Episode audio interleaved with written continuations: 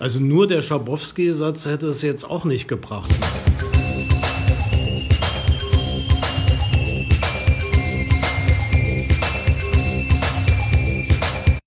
Hallo und salü, liebe Gemeinde, das ist Andreas Rost.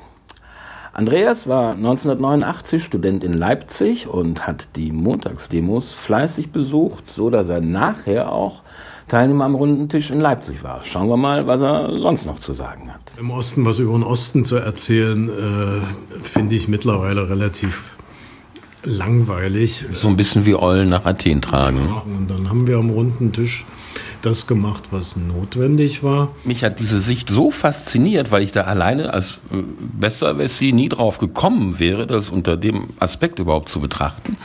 Und deswegen hat Andreas mich so neugierig gemacht. Es ging äh, 30 Jahre lang nicht wirklich um den Osten und erst als der Osten anfing, Heil Hitler zu brüllen, äh, wurden irgendwie alle wach. Ne? In Brandenburg, ja, ja. Thüringen und Sachsen, da wo diesen Herbst gewählt wird, da wohnen noch nicht mal 10 Prozent der gesamten Bundesbevölkerung. Genau. Können wir denn einfach mal die Themen, die die AfD da irgendwie setzt, entspannt ignorieren, bitte? Ja, ja, und ich war natürlich der Meinung, man kann das nicht entspannt ignorieren. So, das soll als Appetitanreger genügen. Dienstag, 24.09.2019 ab 20 Uhr mehr und live in den neuen Kammerspielen Kleinmachnow. Das geht übrigens alles nur, weil der Freundeskreis der neuen Kammerspiele mich und meinen Podcast dankenswerterweise fördert.